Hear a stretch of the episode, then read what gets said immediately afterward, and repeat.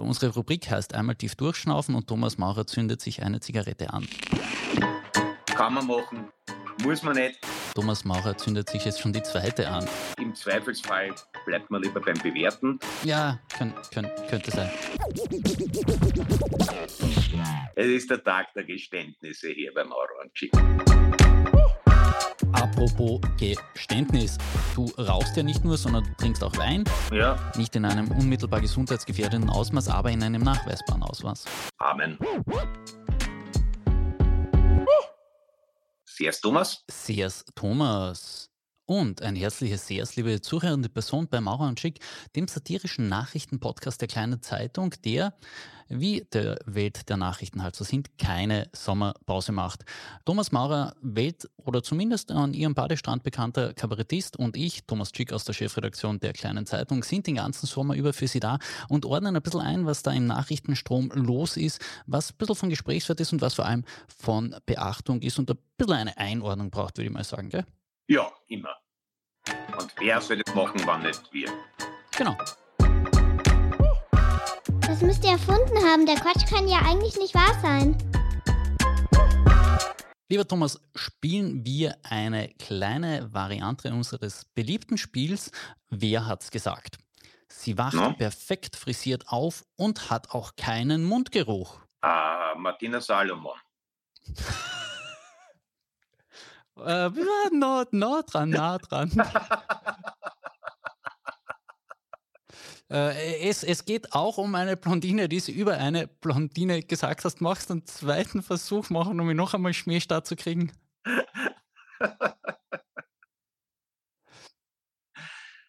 Na gut, also ich, äh, ich, ich hab's, es, äh, äh, sag's mal, kalt war. äh, weil es, es, es, es ist jetzt doch tatsächlich ähm, eher kalt, ähm, würde ich sagen. Wobei ich bin, ich, ich, ich habe ich, ich kenne den Mann von der Matilda Salomon. Äh, Vielleicht sagt er das auch über sie. Herzliche Grüße an Gerhard Jelinek, äh, ehemaligen ORF-Moderator und mittlerweile, ich glaube, bei Servus TV journalistisch aktiv. Also vielleicht, vielleicht stimmt es auch über sie und Gerhard Jelinek hat es über Matilda Salomon gesagt. Tatsächlich war es Margot Robbie über Barbie. Die US-Schauspielerin äh, verleiht ja jetzt der Kultspielzeugpuppe ab 20. Juli, beziehungsweise vielleicht schon seit 20. Juli, je nachdem, wann Sie es hören, im Kino das Gesicht, den Körper und auch die ganze Persönlichkeit. Den Plot darf ich in groben Zügen schon mal verraten. Barbie muss ins echte Leben eintreten, denkt über Tod nach, trägt Birkenstocks, also alles, was irgendwie die, den, den Alltag hart macht. Ähm, wir werden uns aber jetzt dann nicht so wirklich beim Plot von Barbie auslassen, sondern wir, wir Lustigerweise klingt es plotmäßig sehr ähnlich wie Last Action Hero mit Arnold Schwarzenegger. Da ist er auch ein, ein Film, äh, Stimmt. Schwarzenegger, der auf einmal ein echter Schwarzenegger ist und sich sehr wundert, dass man Autoscheiben nicht so ohne weiteres einhauen kann. Verdammt, du hast jetzt irgendwie diese ganzen Hollywood-Autoren schachmatt gestellt und die gehen trotzdem alle noch streiken derzeit. Also Ja, aber, aber vielleicht ist das, das wäre natürlich dann äh, Geschichte für ein Mash-up. Also solange der Ani noch rüstig ist, kann man dann, so wie wie es Alien vs. Predator gibt, kennt man dann irgendwie Last Action Hero vs. Barbie, vielleicht Sommer 25. Jetzt, bitte jetzt schon Tickets sichern. äh, de, de, definitiv, das, das klingt jetzt irgendwie gar nicht schlecht. Also ich wäre im Zweifelsfall, würde ich der Barbie mehr zutrauen und so. Äh, Aber kommt darauf an, in welcher Disziplin. Also ich sage, rhythmische Sportgymnastik, Arnold keine Meter, Gewichtheben wahrscheinlich immer noch. Ja, könnt, könnt, könnte sein. Weil wir wollten uns jetzt eigentlich gar nicht auf die Ebene reinbegeben, sondern es gibt tatsächlich, und das ist jetzt kein satirischer Einwurf, eine geopolitische Komponente in diesem Barbie-Film. Und die lautet folgendermaßen. In Vietnam ist der Film verboten. Anlass dafür ist eine blau strichlierte Linie auf einer Weltkarte, die chinesische Ansprüche auf Meeresgebiete symbolisieren soll. Und das geht in Vietnam freilich überhaupt nicht durch, weil, wie man weiß, Vietnam und China mögen zwar, ja, vice versa, sich ein bisschen befruchtet haben darin, dass man autoritäre Züge annimmt in der Staatsindustrie beziehungsweise in der Staatsstruktur. Allerdings ist man sich trotzdem bis zu einem gewissen Grad noch immer feindselig gesinnt. Deswegen Barbie einfach zugedraht in Vietnam. Ich finde es interessant, finde es aber eben auch den anderen Aspekt interessant, dass China sich offenbar jetzt so schon irgendwie in, in ja auch der chinesischen Diktatur angenähert hat, äh, pardon, dass sich Hollywood, der US-Filmindustrie, der chinesischen Diktatur angenähert hat, weil man dort einfach ein unglaubliches Marktpotenzial erkennt. Denn was mir an der Statistik wirklich verblüfft hat, im letzten Jahr war der chinesische Kinomarkt größer als jener von den USA, dem Vereinigten Königreich und Deutschland zusammengerechnet. Und ich habe immer gedacht, die ganzen Chinesen waren im ganzen letzten Jahr nur im Lockdown, aber offenbar auch im Kino. Oder zu Hause und haben sich das irgendwo beim chinesischen Amazon runtergeladen. Ja, na, das sind schon, also dass sich China und Vietnam nicht mögen, ist, glaube ich, eine Frucht der allgemeinen Weisheit, dass nur, wenn zwei Leute beide Ungusteln sind, sie nicht zwangsläufig Freund sind. Und ist bei uns beiden anders. Bitte? Ist bei uns beiden anders. Zum Beispiel. Und, und in dem Fall, also das, das stimmt schon, es ist natürlich äh, seit, seit einigen Jahren eine, eine Ausrichtung auf China in der, in der amerikanischen Filmindustrie deutlich merkbar. Aber ich glaube, also Mulan war, glaube ich, da so ein bisschen Bahnbrecher von den Disney-Studios. In dem Fall dürfte es aber einfach wirklich ein bisschen ein Quatsch sein, weil ich das auch irgendwo halt als Screenshot gesehen und das ist eine Kinderzeichnung. Und zum Beispiel Europa ist auf der gar nicht drauf. Ja. Also, dass man die Striche und die dort sind, als die chinesische Demarkationslinie interpretiert, kann man machen, muss man nicht. Aber ich glaube, da ist ein bisschen überinterpretiert. Was ich am Barbie-Film am allerfaszinierendsten finde, ist, dass ich persönlich erwäge, ihn mir anzuschauen. Was ich normalerweise nicht tät, aber weil ich eigentlich die Margot Robbie eine, nicht nur eine sehr gute Schauspielerin ist, sondern auch wirklich ein Hirn hat und auch als Produzentin sehr interessante Filme gemacht hat. Und die Greta Gerwig als Regisseurin auch durchaus über ein interessantes Övre verfügt. Und es kann natürlich sein, dass es trotzdem eine totale Chance ist, wie man normalerweise annehmen würde, aber vielleicht ist es auch ganz interessant. Wir halten sie am Laufenden, ich schaue man aber dann vielleicht trotzdem erst an, wenn er irgendwo gratis rennt. Ja, falls Sie sozusagen ein bisschen einen Einblick in die Barbie-Welt haben wollten, das ganze Barbie-Universum hat es geschafft, sich unglaublich zu vermarkten. Unter anderem gibt es einen Videobeitrag von Architectural Digest, wo ja sonst nur wirklich die spannendsten architektonischen Errungenschaften, neue Häuser, dergleichen mehr besprochen werden. Da wird tatsächlich auch das Barbie-Haus besprochen und es wird auch erklärt, warum Barbie es schafft, aus dem zweiten Stock direkt in ihr Auto reinzufliegen. Also wirklich ein spannender Beitrag. Äh, ich verlinke Ihnen hinten rein rein. Ja, das sind es ist ja Sommer. ja, sehr gerne.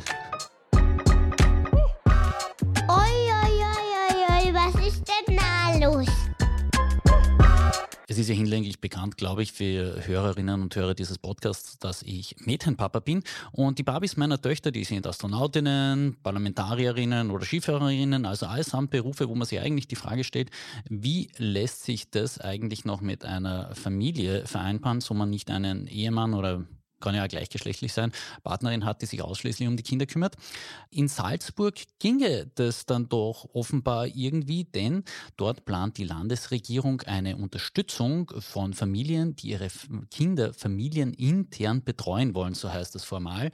Manche Leute nennen das auch, um es ein bisschen griffiger zu machen, Herdprämie welche Auswirkungen so eine Herdprämie für die Erwerbstätigkeit der Frauen, aber eben auch für Kinder hat. Das wurde jetzt untersucht und zwar am Beispiel von norwegischen bzw. deutschen Maßnahmen, die ja schon ähnlich ergriffen worden sind. Und die Eckpunkte dieser Studie, die in der Presse publiziert wurden, die Erwerbstätigkeit nimmt ab, insbesondere bei den zugewanderten Müttern. Und gleichzeitig zeigt sich auch, dass eine reduzierte Betreuung in öffentlichen Kinderkrippen insbesondere die Kinder von Eltern, die eben weniger qualifiziert sind, schadet.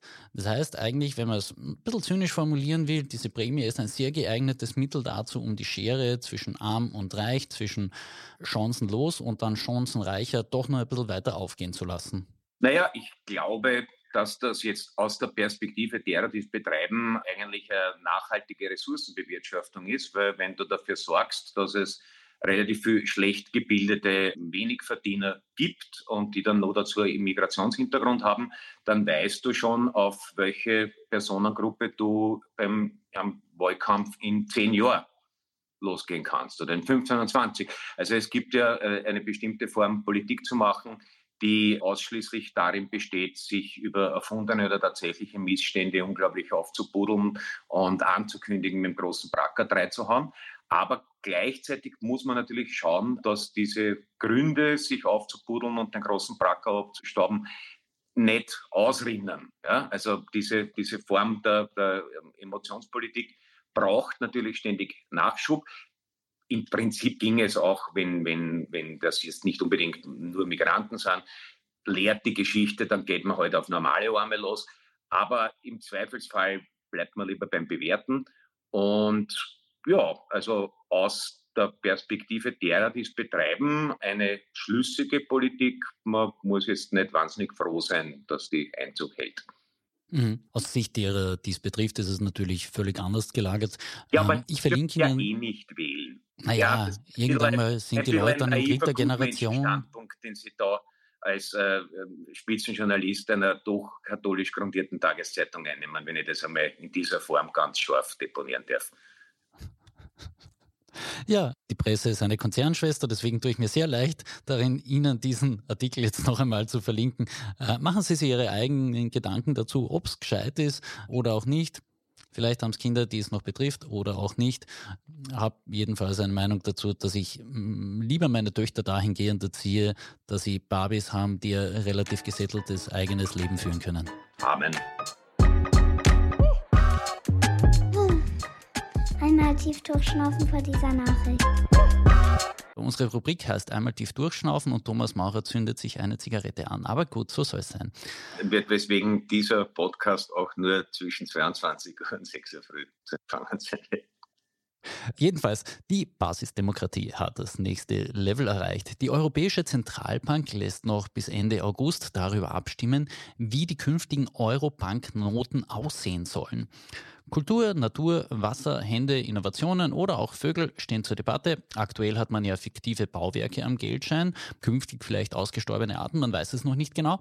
Thomas, du rauchst ja nicht nur, sondern trinkst auch Wein. Äh, darf ich da den Leuten was erzählen, was du mir unlängst mal gezeigt hast? Ja. Ich frage einfach, ja, ja ich warte nicht die Antwort, aber ich erzähle es einfach.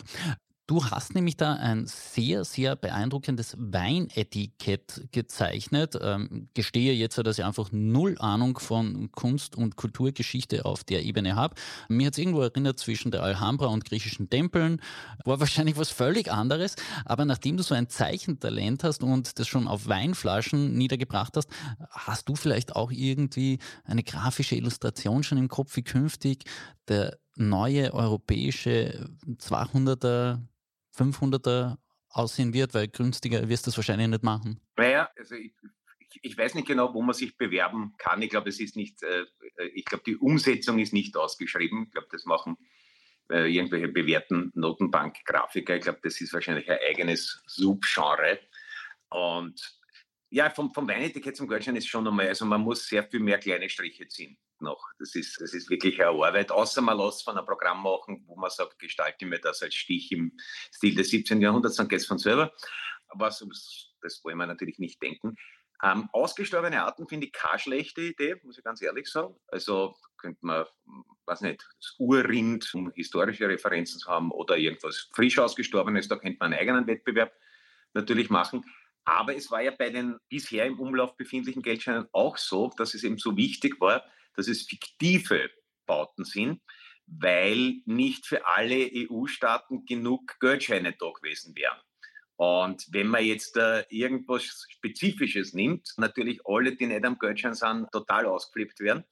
Und es gab sogar, ich weiß nicht mehr von wem, aber es gab so, ich weiß nicht, ob es eine formale Klage ist oder nur eine grobe Beschwerde von Staaten, die dann ich weiß gar nicht, auf welchem Geldschein das drauf ist, da ist ein, ein römisches Aquadukt drauf. Und, mhm. da haben irgendwelche Noren sich die Zeit genommen, nachzuweisen, dass das, aber, aber das ist eindeutig eins, das in Frankreich steht und sich über diese vollkommen unberechtigte Bevorzugung Frankreichs irrsinnig aufgeregt. Also ich nehme an, der arme Grafiker ist verzweifelt, weil der hat wahrscheinlich eine Woche damit zugebracht, Aquadukte zu sichten, damit ja ganz ganz genau so ausschaut. Also ich könnte mir vorstellen, dass dann, ähm, was immer es wird, ähnliche Nationalismen, also ich glaube, in Ländern wie Polen, Ungarn oder Österreich kann man mit sowas sogar einen Wahlkampf gewinnen.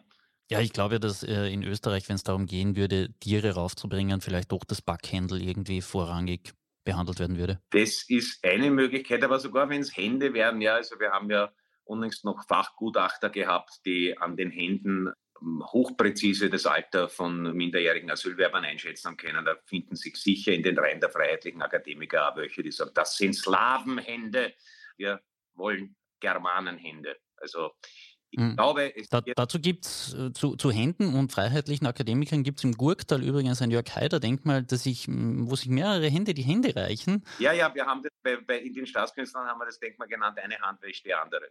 Ja. Und wir haben es dann auch gewaschen, weil es war in einem Zustand. Das war ganz staubig. Denk doch einer an die Kinder. Die Rubrik heißt Denk doch einer an die Kinder und Thomas Maurer zündet sich jetzt schon die zweite nein, an. Nein, es ist eine harte Episode. Diesmal nur äh, angesichts des Funkenflugs unseres geistigen Austauschs ausgegangen. Auch eine EU-Verordnung, die ungefähr seit zehn Jahren müssen Zigaretten irgendwie das Papier muss so präpariert sein, dass der Chick ausgeht, wenn man länger nicht dran zieht. Danke, Merkel. Okay, ähm, Nichtraucher kann wieder mal nicht mitreden mit all den Dingen, die dich im Leben und im Alltag beschäftigen. Was uns allerdings alle allgemein vielleicht beschäftigen könnte, es steht tatsächlich der Beginn eines neuen Erdzeitalters an. Geschichte ist ja hinlänglich bekannt, abgeholzte Wälder, ausgerottete Arten, massenhaft Plastik und Treibhausgas. Der Mensch hat den Planeten kolossal verändert und jetzt haben die Fachleute einen Ort ausgemacht, in dem sich diese neue Ära manifestieren soll. Das ist der Crawford See in Kanada. Der wird nun zum Referenzpunkt für dieses neue Erdzeitalter, denn dort soll es eben wirklich ablesbar sein, wie dieser Übergang in eine neue, wirklich menschengemachte Welt äh, sich auch in der Geologie niederschlägt. Zum Verständnis, warum das vielleicht doch relativ relevant ist, das bisherige Erdzeitalter, in dem wir uns derzeit bewegen bzw. befinden, das Holozän, dauerte nur 11.700 Jahre bisher. Zuvor, das Jungpleistozän, dauerte gut 110.000 Jahre, also zehnmal so lang, so gut kann sogar ich in Mathematik noch rechnen. Und jetzt beginnt eben das Anthropozän. Als Journalist ist man ja oft dabei, muss ich sagen, wenn man irgendwie den Eindruck hat, da wird ein bisschen Zeitgeschichte geschrieben, da ist jetzt gerade was los. Aber da reden wir von Geologiegeschichte. Das ist doch noch irgendwie irrer. Macht ihr das nicht auch? Zumindest den einen oder anderen Gedanken, Thomas, dass wir jetzt tatsächlich in ein neues Erdzeitalter eintreten werden? Ja, ich habe ein bisschen das Gefühl, da, da sind wir eh schon länger. Also es ist die Frage, woran die das aufmachen. Also wenn es geologisch ist, dann wären es wahrscheinlich am ersten die gigantischen Erdbewegungen, die äh, halt im Zuge der Jahrhunderte, vor allem des letzten äh, Jahrhunderts stattgefunden haben. Das wird man ja beziehungsweise es ist belegen können. Ne? Ja, beziehungsweise es ist auch das Cäsium, das sich ablagert durch Atomtests. Das hat ja auch nachhaltig ähm, die ganze Erde verstrahlt. Ja. Nicht in einem unmittelbar gesundheitsgefährdenden Ausmaß, aber in einem nachweisbaren Ausmaß. Ja, und, und ich, würde aber sagen, dass zum Beispiel der CO2-Gehalt der Luft spätestens seit, dem, seit Beginn der industriellen Revolution irgendwo Ende, Ende 18. Anfang Mitte 90, 19. Jahrhundert sicher auch, das ist ja auch belegbar und hat ja, wie wir wissen, Auswirkungen. Also ich fahre jetzt mit dem Zug mit meinen Kindern nach Lecce, da hat es gerade 40 Grad. Und insofern äh, müsste man zum, ich glaube, spätestens mit dem, mit dem massiven Energiegewinn aus äh, fossilen Dingen, Kohle zunächst, später Öl, müsste man eigentlich den Beginn ansetzen, weil wo das das dass diese CO2-Anreicherung den Effekt hat, den es hat. Da gibt es, glaube ich, aus den 1880ern bereits eine Berechnung. Hat damals nicht so wahnsinnig Widerhall gefunden. Und wir wissen ja, Shell und ExxonMobil haben in den 70er bzw. 80er Jahren bereits Prognosen gestellt. Die, also vor allem die von ExxonMobil sind die präzisesten Klimadiagnosen, die überhaupt da waren. Also alle anderen naturwissenschaftlichen Institute waren nicht annähernd so präzise wie der Temperaturentwicklung durch äh, CO2-Freisetzung bis in die Gegenwart. Also ExxonMobil war da wirklich wissenschaftlich brillant, haben natürlich diese Studie in einem Giftschrank versteckt und aber Millionen in CO2-Klimahysterie-Propaganda gesteckt, um das Geschäftsmodell weiter betreiben zu können. Also ich, ich würde sagen, spätestens mit der, wie, wie hieß das, die erste industrielle Maschine hieß die, ähm, ähm, ähm, ein, ein, ein, Patent für eine Maschine zur Hebung von Wasser vermittels Feuer. Das war, um eben Bergwerksgruben von äh, Sickerwasser zu befreien. ich glaube, ich gefühlsmäßig hätte es dort angesetzt, aber ich will jetzt nicht gescheiter sein, als wer immer diese äh, Festlegung getroffen hat. Macht das die Hitze oder sind die Leute immer so? Novomatic zahlt sie alle. Sie kennen den Spruch ja sicherlich aus der von Novomatic selbst geschalteten Werbung und ich habe jetzt auch keine Ahnung, warum er mir gerade einfällt. Alle drei, ähm, alle drei hat der Altvizekansler gesagt. Alle drei. Der Altvizekansler, der ja seinen Rücktritt als größten politischen Fehler in seinem Leben bezeichnet hat. Naja, wenn man sich anschaut, wer sonst alle nicht zurücktritt, hat er auf seine Art vielleicht recht. Ja, das war die eine Minute, in der Thomas Maurer Heinz-Christian Strache rehabilitiert hat.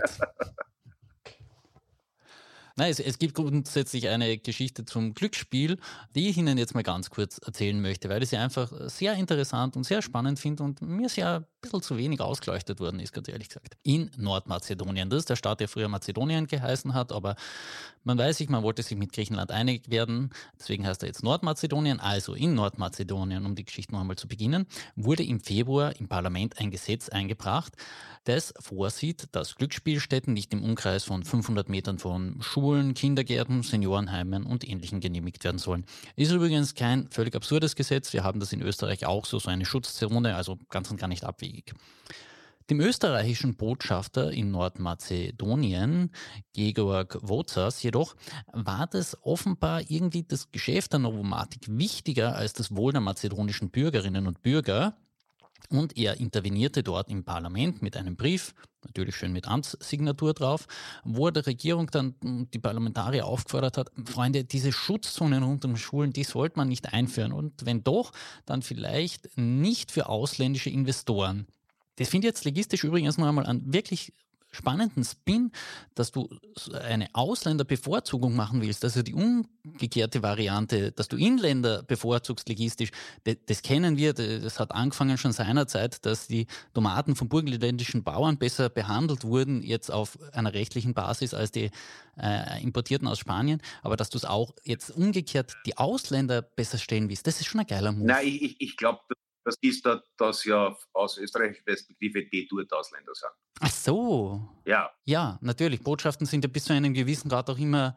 Die Botschafter in Österreich, den es nicht gibt, gefordert, dass das geändert wird, sondern der österreichische Botschafter in Nordmazedonien, beide Ausländer. Ja, ja, und er bewegt sich ja tatsächlich auch in österreichischem Staatsgebiet, wenn er innerhalb der Botschaft ist, also so gesehen. Hm. Ja, Jedenfalls im Außenamt hat man dann irgendwann mal doch von diesem Brief erfahren und daraufhin ist der Botschafter ausdrücklich darauf hingewiesen worden, dass sein Vorgehen falsch war.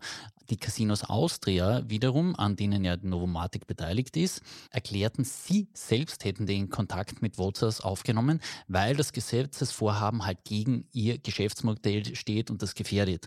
Wenn immer sie mal Lotto spielen, steht da immer drauf, sie play responsible und ähnliche Dinge mehr.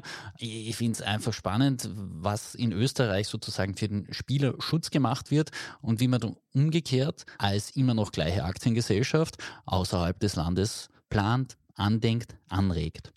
Ja, was alles in Österreich für den Spielerschutz getan wird, über das kann man auch nochmal diskutieren. Meines Wissens ist die Klarstellung des äh, Außenamtes, dass man natürlich nicht involviert war, erst so ungefähr 14 Tage gekommen, nachdem die Geschichte ruchbar wurde. Also wie, wie sehr man der Version Glauben schenken möchte, dass der nordmazedonische Botschafter einfach ein eine Loose Cannon ist, der ungeachtet der Gepflogenheiten des diplomatischen Dienstes äh, eigeninitiativ irgendwelche Aktionen setzt. Das, vielleicht wird man eines Tages, unsere Enkelgeneration wird aus den Archiven vielleicht mehr wissen. Aber ja, es ist natürlich, wie sagen wir es, ich glaube, politwissenschaftlich ist der Terminus ist ein bisschen ein Wahnsinn.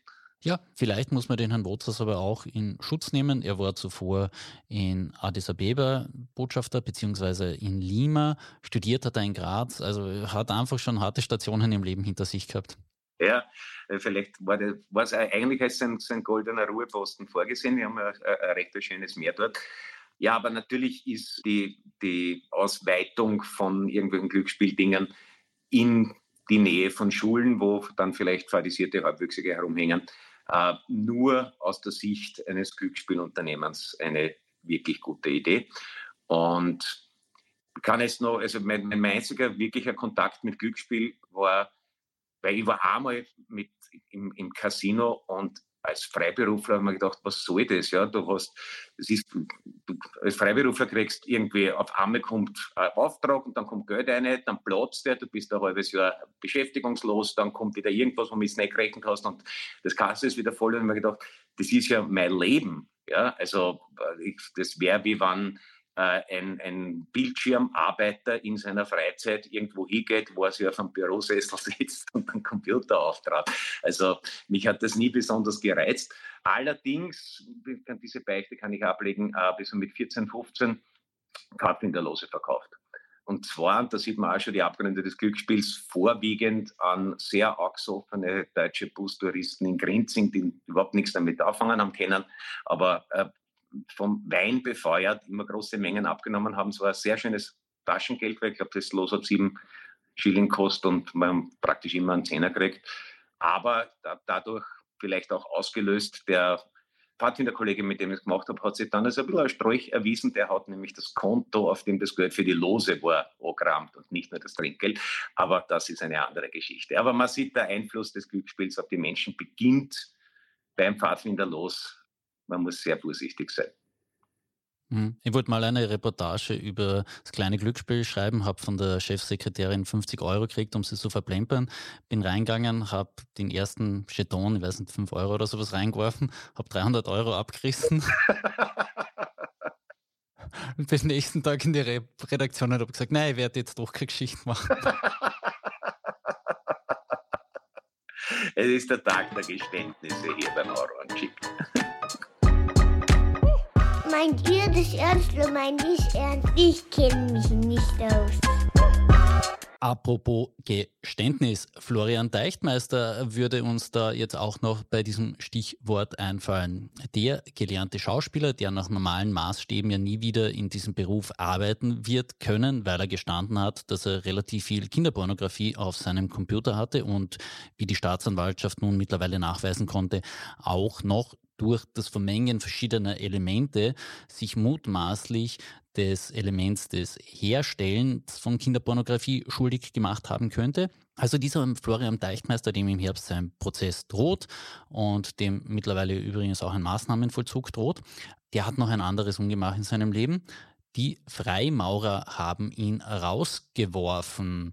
Ähm, in der Kronenzeitung spricht der Großmeister der Fraumaurer, glaube ich, nennt man das. Ja, Florian Teichtmeister war jahrelang Mitglied bei uns. Das, was Florian Teichtmeister getan hat, ist zutiefst zu verurteilen und wir wollen mit ihm kein, wollen ihn mit keinem Wort verteidigen.